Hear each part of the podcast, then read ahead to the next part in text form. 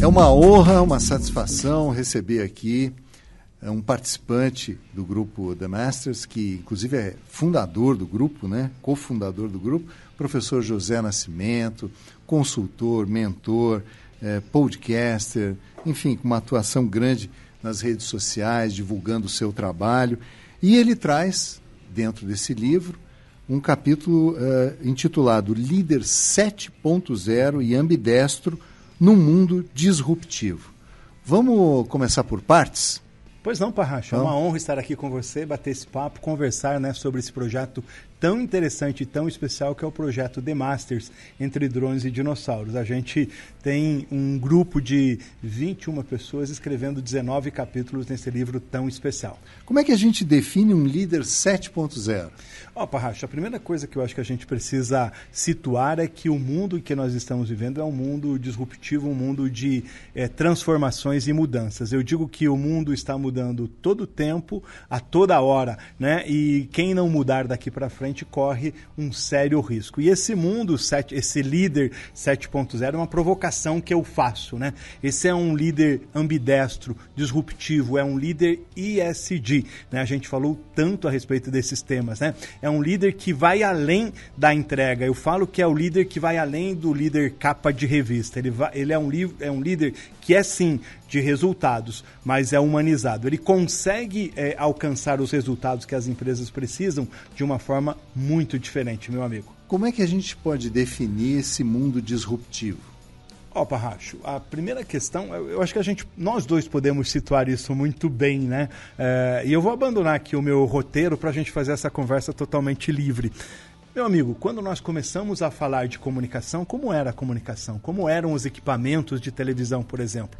Eu venho da zona rural e a gente usava arado, machado e inchada na roça. Né? Hoje a gente fala é, de drones é, georreferenciados trabalhando na zona rural. Esse mundo, essa fotografia ajuda muito bem a gente mostrar o mundo que nós estamos vivendo. Nós dois trabalhamos e viemos da onde? Do rádio, da televisão e do jornal. O jornal impresso não existe mais. O rádio teve que se reinventar e virou podcast. E a televisão continua forte, intensa, mas ela foi para dentro do, do, do YouTube. Então, assim, esse mundo novo é um mundo de transformações é um mundo acelerado e nós estamos falando muito hoje em dia de, por exemplo, inteligência artificial. E para esta nova empresa, para este novo mundo, nós precisamos de um novo líder dentro das empresas e de um novo colaborador, meu amigo.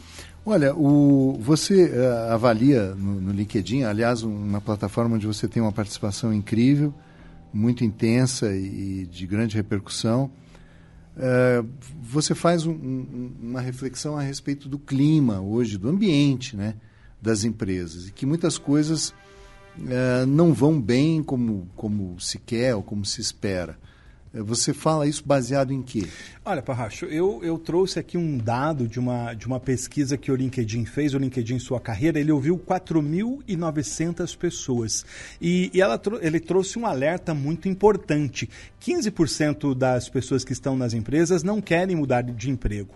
9% têm vontade. E 75%, pasme, é, é, pretendem mudar de emprego. Isso é uma sinalização é, importante e expressiva. Significa que alguma coisa não está bem dentro das nossas empresas. Eu tenho falado com coragem e com ousadia dizendo o seguinte, que nós temos sim um blackout nos postos de comando dentro das empresas. Nós temos sim, infelizmente, um apagão de liderança. E para esse apagão de liderança nós temos ameaças e oportunidades. Temos é, medos, né, porque as empresas de, dependem dessa liderança para gerar os seus resultados, como por outro lado, nós precisamos trabalhar para que nós tenhamos líderes diferenciados. Nesta mesma linha, tem uma, uma outra pesquisa da revista Você SA que apontou que 82% das pessoas pretendem fazer transição de carreira. Tá? Isso significa o quê? Que tem alguma coisa coisa que não está satisfatória na relação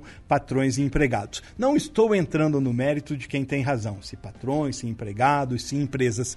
Eu deixo um alerta. Nós precisamos mudar daqui para frente a forma de gerir e liderar os nossos times de trabalho. O título do livro é Entre Drones e Dinossauros.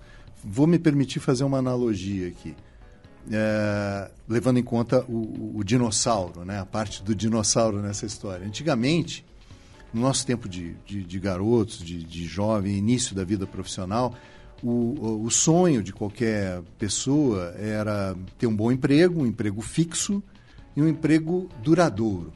Muitos jovens pensavam em fazer um, um concurso para um banco uhum. ou, ou para o serviço público Verdade. que garantia essa estabilidade. Né?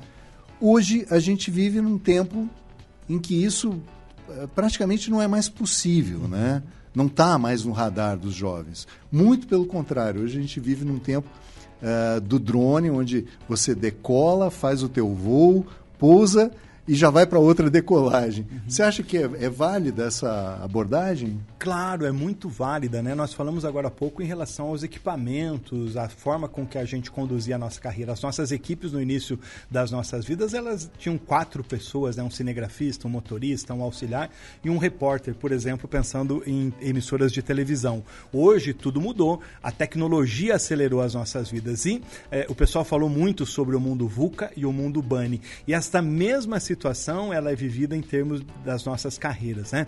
O nosso amigo Alexandre Conte fala no seu capítulo a respeito dessa, dessa transição das carreiras, dessa ambi, ambidestria. E o que, que eu gosto de dizer? Que nós não vamos ter as mesmas profissões, né? aquela profissão pela, na qual a gente se formou, ela não será a nossa profissão pelo resto da vida. Tem médicos indo para a área de gastronomia, tem advogados virando é, pilotos de avião, tem jornalistas fazendo fazendo transição de carreira, né? Você mesmo é um exemplo muito especial que foi experimentar, né, essa experiência da vida rural. Então, as nossas profissões não serão as mesmas profissões para o resto das nossas vidas, como eram para os nossos pais, e as nossas carreiras não são eternas. Então, assim, até do ponto de vista emocional e do ponto de vista mental, essa transição, essa, essa mudança de carreira faz bem. E a gente tem um ponto muito importante, né? Nós falamos falamos que nós estamos na era da inovação e da criatividade. Enquanto mais você for exponencial naquilo que você está fazendo, mais você tem a capacidade de transacionar, inclusive, a sua vida e a sua carreira.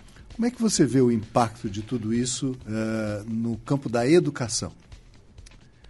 É rico uh, eu não sou um fatalista, eu sou um otimista inveterado. Ele é rico do ponto de vista de educação, por quê? Porque as escolas vão ter que se reinventar, vão ter que achar fórmulas novas de ministrar as suas aulas, os seus conteúdos.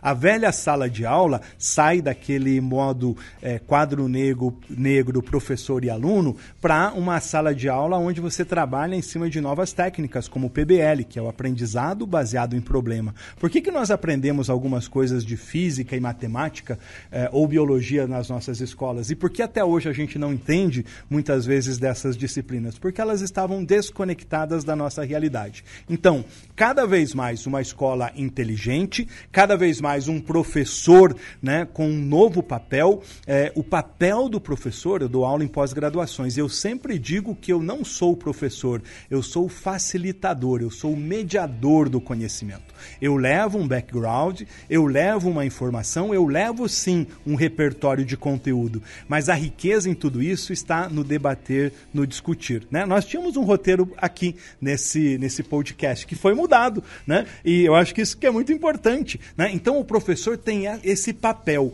E aí, dentro da sala de aula, a primeira pergunta de um educador deve ser a seguinte: é, no que é que o conhecimento e que a informação que vocês estão obtendo aqui vai ajudar na empresa e nos negócios e na vida de vocês. O que é que vocês vão colocar em prática no dia seguinte? E aí você faz a amarração um do repertório, do conteúdo, das informações que estão disponíveis na sala de aula e daquilo que os alunos vão levar aí para as suas casas e para as suas vidas.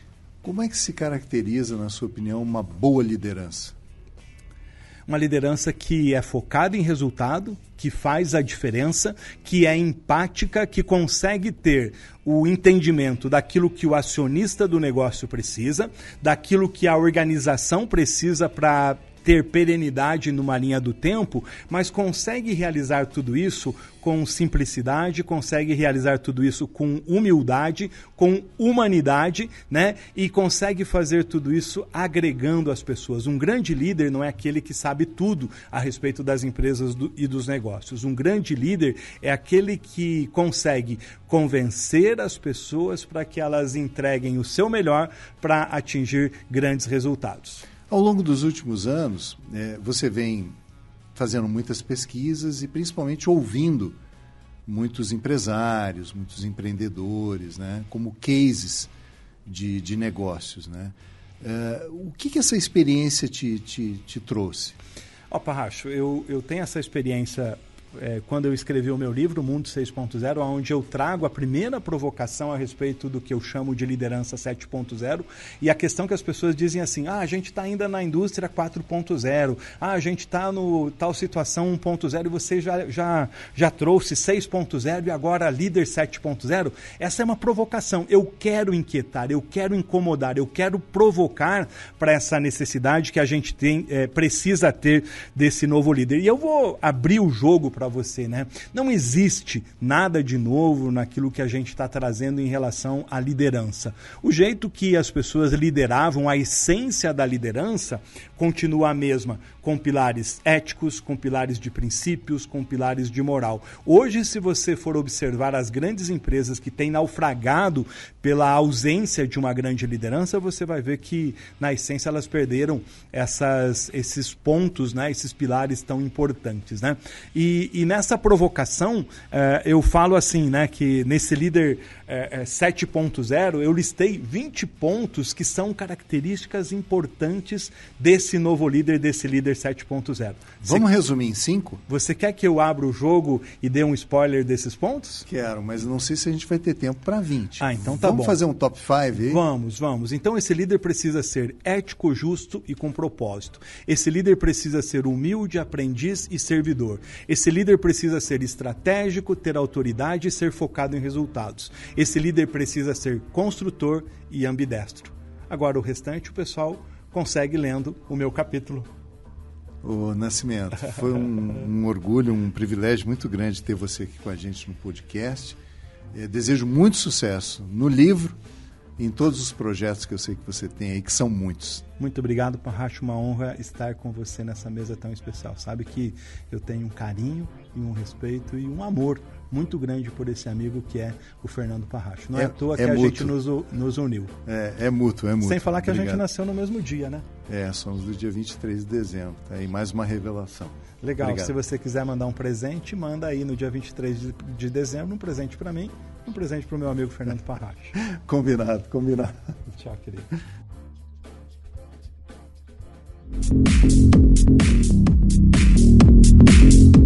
Este foi mais um episódio do podcast The Masters Entre Drones e Dinossauros. Para acompanhar mais sobre a evolução dos projetos e atividades desta iniciativa, acesse o site www.demasters.com.br ou siga o arroba Demasters no Instagram e no LinkedIn. Caso queira acompanhar a versão em vídeo deste podcast, se inscreva no canal do The Masters no YouTube. E se por acaso, você ainda não adquiriu o seu exemplar do livro Entre Drones e Dinossauros, acesse agora loja.themasters.com.br e garanta já o seu. E fique ligado por aqui para acompanhar o próximo episódio.